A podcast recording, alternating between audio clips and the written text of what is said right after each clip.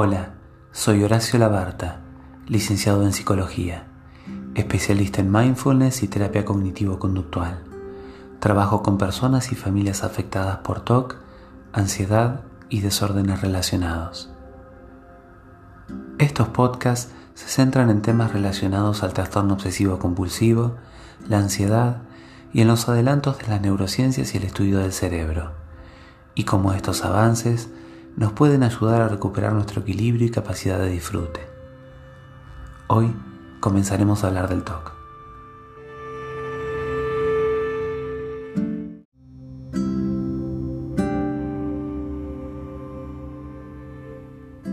TOC, introducción.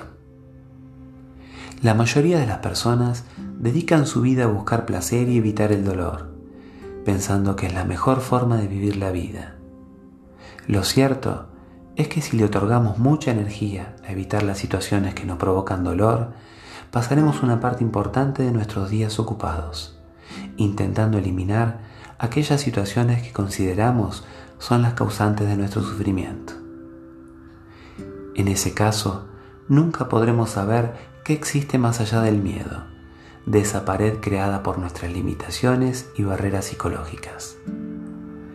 Como veremos, en el caso del TOC, trastorno obsesivo compulsivo, la realidad, los pensamientos, en ocasiones se vuelven totalmente fuera de control y la persona que lo sufre emplea gran cantidad del tiempo en su lucha con las obsesiones y las compulsiones, que le insumen una gran cantidad de tiempo y provocan que su capacidad de disfrute se vea claramente deteriorada. En este caso, no podemos evitar la angustia, y para vencer esta enfermedad necesitamos enfrentar sí o sí nuestros miedos.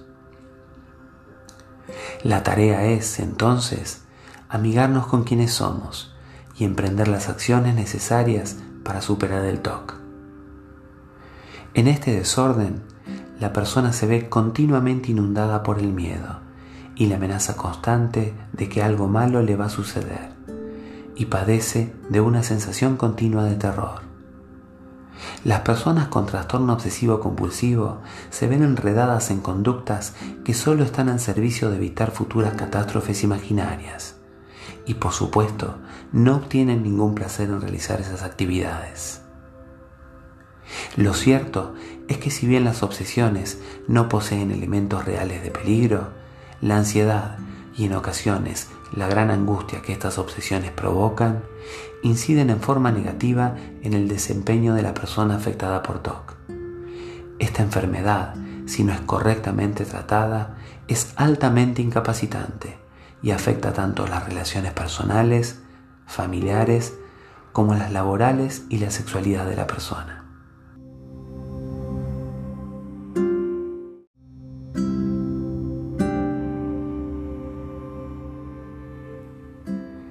Entre 100 y 120 millones de personas a lo largo del planeta sufren o sufrieron de TOC en algún momento de su vida. Este se caracteriza por pensamientos intrusivos y compulsiones que se repiten a lo largo del día y afectan de distinta manera las relaciones amorosas, profesionales, las relaciones casuales e íntimas. El TOC se desarrolla de una forma específica. Aprender las formas que toma y entender qué hacer cuando el TOC aparece, cómo manejar la ansiedad y la angustia que surge, es de vital importancia. De esta manera, podremos reducir la posibilidad de su aparición posterior. En esencia, iremos descubriendo el camino a la sanación. Existe una gran variedad de síntomas y áreas en donde se desarrolla el TOC, las que incluyen miedo de contaminación, preocupación relacionadas con la simetría, dudas de haber causado un accidente, pensamientos inaceptables, prohibidos, miedo a lastimarse uno o a otras personas, preocupaciones religiosas, de hacer cosas no debidas, repetición de ciertos comportamientos, miedo de tocar un niño de manera inapropiada, miedo a las enfermedades, excesiva preocupación sobre la orientación sexual o sobre el pasado sexual de su pareja. Este es un desorden que en ocasiones le es difícil diagnosticar a los terapeutas y muchos profesionales no poseen los conocimientos necesarios para tratarlo. Los tratamientos eficaces son la terapia cognitivo-conductual, la exposición con prevención de respuesta y el mindfulness. Hoy sabemos que por lo menos en parte el TOC es producto de un desbalance químico del cerebro y es posible ser tratado sin medicación, con la correcta terapia y los medios que hoy disponemos. Las obsesiones se presentan como ideas, imágenes e impulsos. Estas son intrusivas para la persona, ya que no están de acuerdo con su ser esencial, pero le es imposible evitar. La compulsión es la conducta que se ejecuta para intentar reducir o evitar la angustia. Este comportamiento puede implicar conductas como lavarse, chequear mentalmente algún hecho que haya sucedido con anterioridad, repasar una y otra vez un evento, donde la persona intenta neutralizar o aliviar el dolor y la angustia provocada por la obsesión.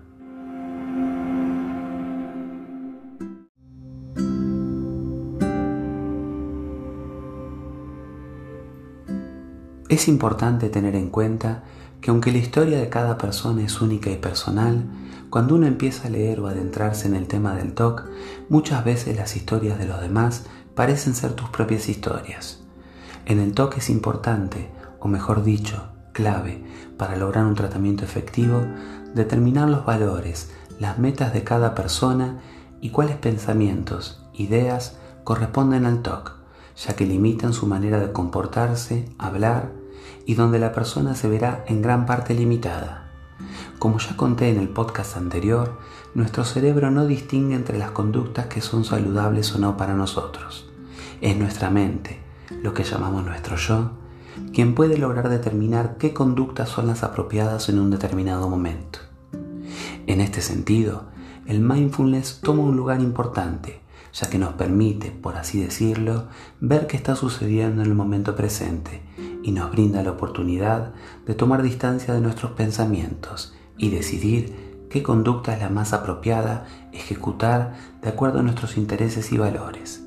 De esta manera, el mindfulness, aplicado correctamente en el TOC, nos brinda una libertad hasta el momento impensada para toda persona afectada por TOC.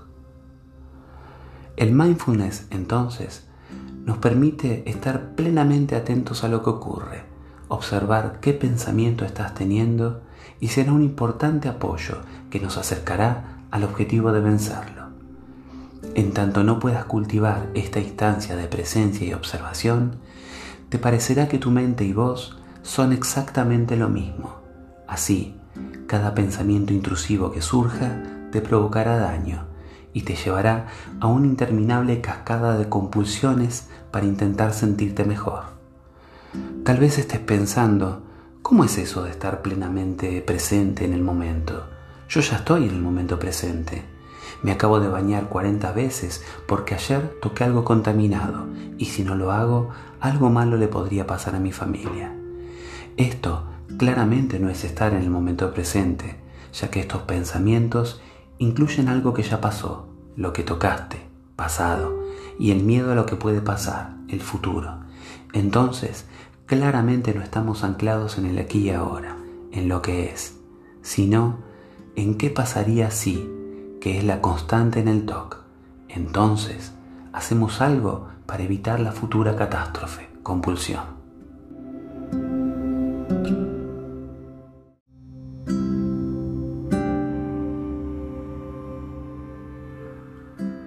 Una de las principales diferencias entre aquellas personas que sufren de TOC y aquellas que no se refiere más a la lectura que hacemos de los pensamientos que a los pensamientos en sí mismos. La mayor parte de la gente tiene pensamientos intrusivos, pero la diferencia radica en que por lo general no les damos importancia a los mismos. En el caso del TOC, incluso la persona cuando se encuentra relajada desestima el contenido del pensamiento intrusivo pero en un estado ansioso, ese mismo pensamiento se vuelve problemático y deriva en una interminable cantidad de compulsiones para intentar lidiar con la angustia. Aquí es muy importante dejar en claro, los pensamientos son solo pensamientos, no amenazas. Es cierto que el hecho de que los pensamientos no se vayan hace difícil ignorarlos, bastante difícil, pero no imposible. En el caso del TOC, estos pensamientos por así decirlo, quedan como trabados, atascados. No pueden pasar al siguiente pensamiento, que sería lo habitual. Cuando un pensamiento queda trabado, este se repite una y otra vez. Por ejemplo, será mejor que vea nuevamente si la puerta está cerrada. Y lo terminamos haciendo una y otra y otra vez, independientemente que sepamos que la puerta ya está cerrada. De a poco nos iremos dando cuenta que los pensamientos son solo pensamientos, las emociones son solo emociones, las sensaciones físicas son solo sensaciones físicas, nada más, nada menos, y en ocasiones no reflejan quiénes somos realmente. Podrías preguntarte entonces, si estos pensamientos no tienen nada que ver con quién soy o con lo que pienso, ¿por qué no puedo controlarlos y hacer que desaparezcan? Los pensamientos se repiten solo debido a que les tenemos miedo, se refuerzan negativamente y se repiten una y otra vez en nuestra conciencia. Si no trabajas en tomar distancia de tus pensamientos intrusivos, el cerebro te presentará información, la mente lo recibirá como un hecho sin cuestionarlo y vos te sentirás como un esclavo dentro de este proceso. Entonces, uno de los desafíos más importantes en el TOC está relacionado a responder a lo que pensamos, a lo que sentimos, sin juzgar esos pensamientos intrusivos, ya que por lo general, en vez de dejar que estos incluyan nuestra experiencia, luchamos contra ellos y emprendemos una lucha perdida. A mayor cantidad de compulsiones para intentar limitar la angustia, más poder le otorgas al TOC. Tendremos que aprender a lidiar con el TOC y actuar en cambio en relación a nuestros valores, a lo que realmente consideramos importante, para que de a poco se vaya debilitando.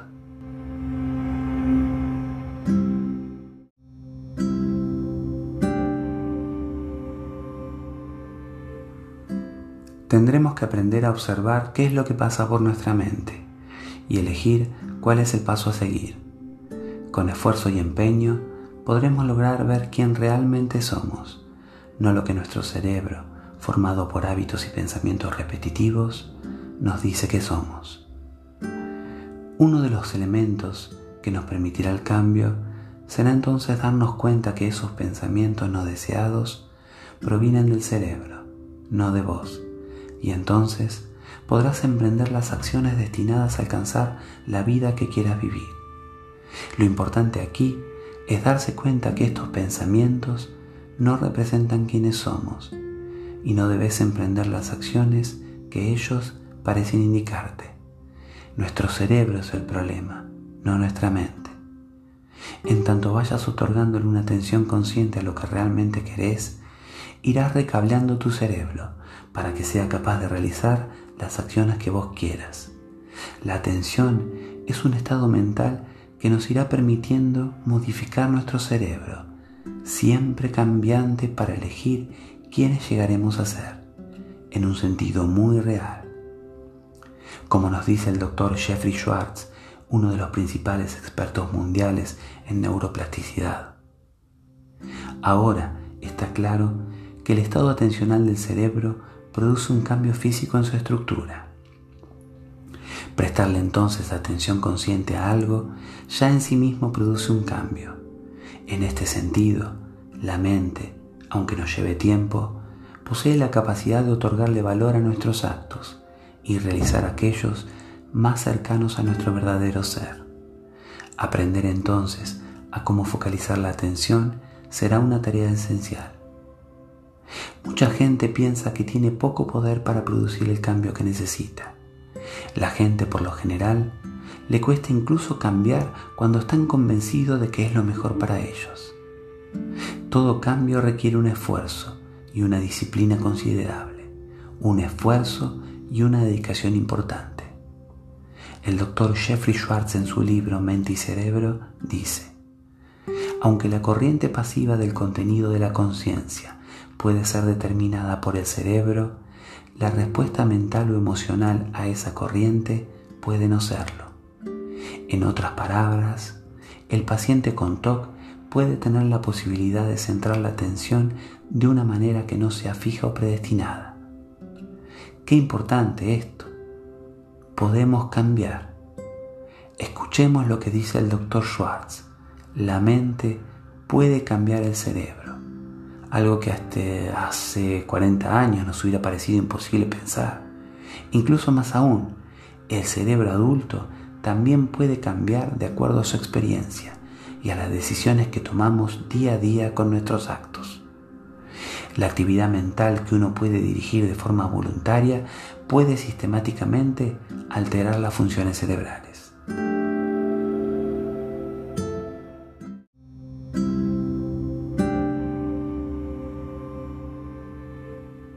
Te propongo ahora hacer un ejercicio de mindfulness una meditación guiada para ser utilizada en los momentos en que los pensamientos y las emociones te hagan perder el equilibrio. Esta meditación ha sido diseñada para personas con TOC, pero también puede ser utilizada para momentos de ansiedad o preocupación excesiva, para permitirnos encontrar un momento de paz. Hacerlo en un lugar tranquilo, donde las distracciones sean limitadas. Es muy importante en las meditaciones basadas en mindfulness, permitirle a la experiencia que sea como es. Ten en cuenta que estamos buscando modificar los patrones habituales en que funcionamos, modificar cómo nuestra mente responde a las señales de nuestro cerebro de una manera que nos permita lograr grandes cambios. Estas son nuevas maneras de abordar viejos problemas. Sé compasivo con vos y dale una oportunidad y un tiempo al cambio. Podés utilizar este ejercicio además para cultivar la sensación de aceptación del momento presente.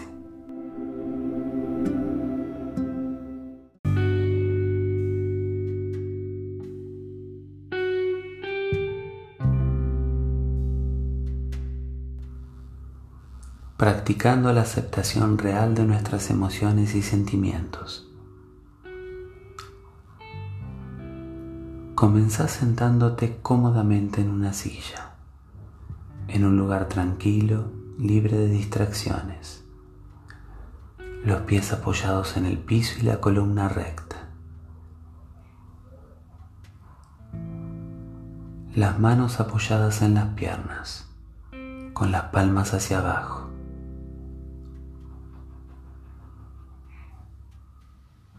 Cerra los ojos si esto te resulta cómodo y tomate unos segundos para entrar en contacto con tu respiración.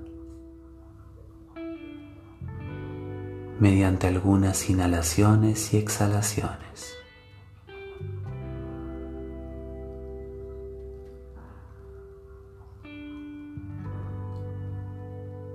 Y toma contacto además con las sensaciones en tu cuerpo.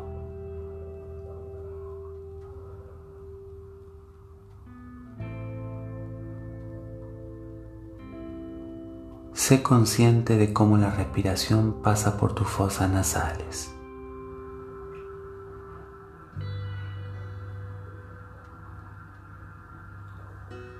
Los pensamientos van y vienen. Las sensaciones del cuerpo cambian a cada momento.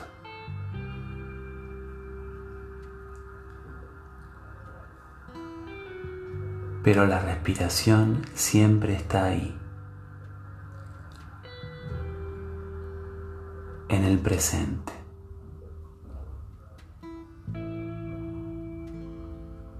Sé consciente del ritmo de la respiración.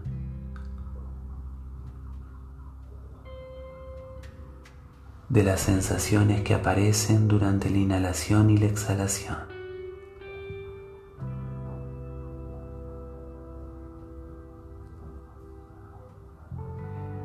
No hay necesidad de controlar la respiración.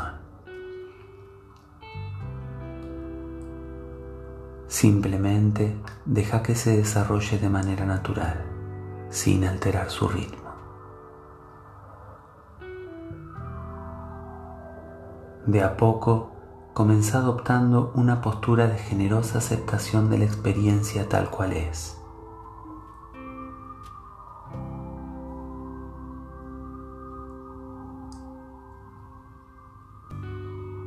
Te pido ahora que que evoques una situación que te haya generado mucha angustia. Un evento que repases una y otra vez en la mente.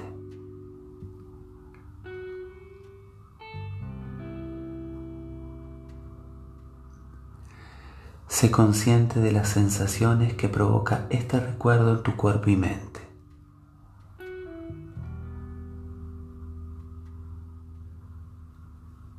Y fíjate si podés darle un espacio a esa experiencia. Ofrecele gentilmente un lugar en vos.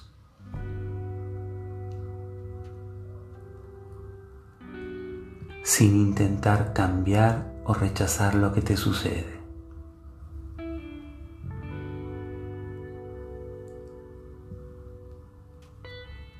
Con cada respiración podés ir sintiendo que sos capaz de contener a todos los pensamientos, a todas las sensaciones, sin que sea necesario luchar con ellas.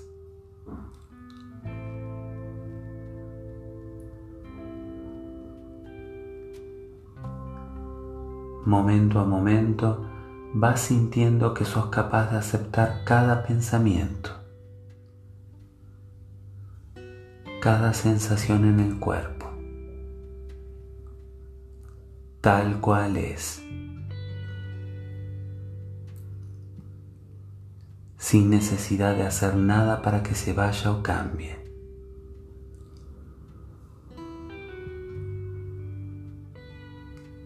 de a poco te irás convirtiendo en un observador de esa experiencia. Y pase lo que pase, la vas a poder aceptar.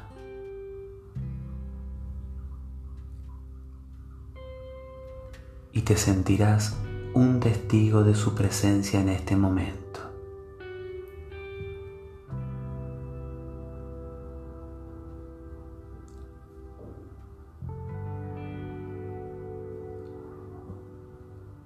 Este miedo e incomodidad comenzará entonces de a poco a ir disminuyendo.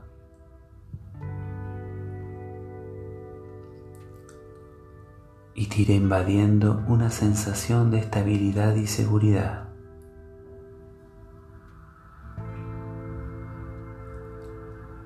Esta aceptación de lo que pasa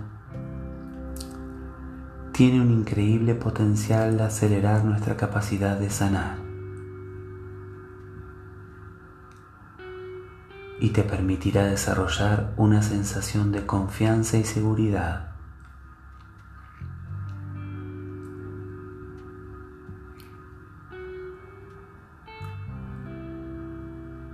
Mantén una atención curiosa con lo que pasa.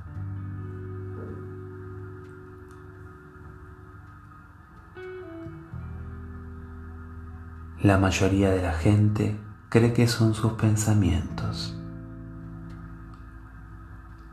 Soy bueno, soy malo. Pero este trabajo nos permite ver que los pensamientos, por más horribles que sean, son solo pensamientos en la mente.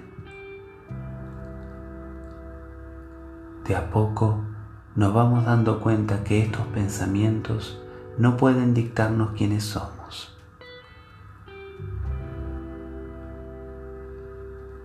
Tampoco somos las emociones. Las emociones suceden dentro de nosotros. Llegan y se van y vos sos consciente de ellas.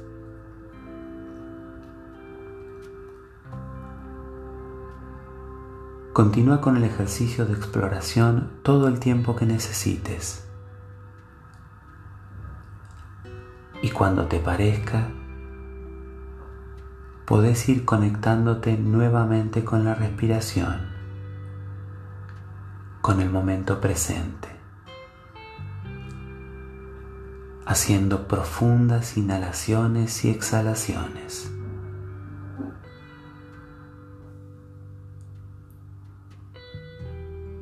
Irás tomando conciencia del lugar donde estás.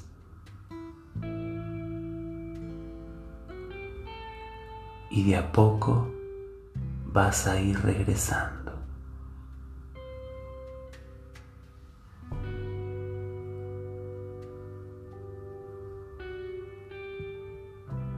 Y lentamente vas a abrir los ojos. Y te encontrarás lleno de energía.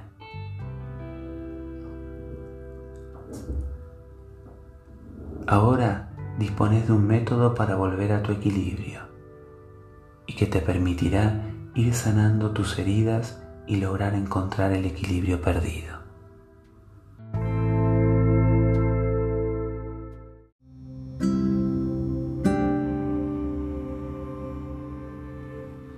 En el próximo podcast hablaré sobre esas historias que nos contamos a nosotros mismos sobre quiénes somos, que nos limitan a la hora de tener una vida plena y la manera de cambiarlas para que logremos, sin esfuerzo, una dicha y alegría verdaderas.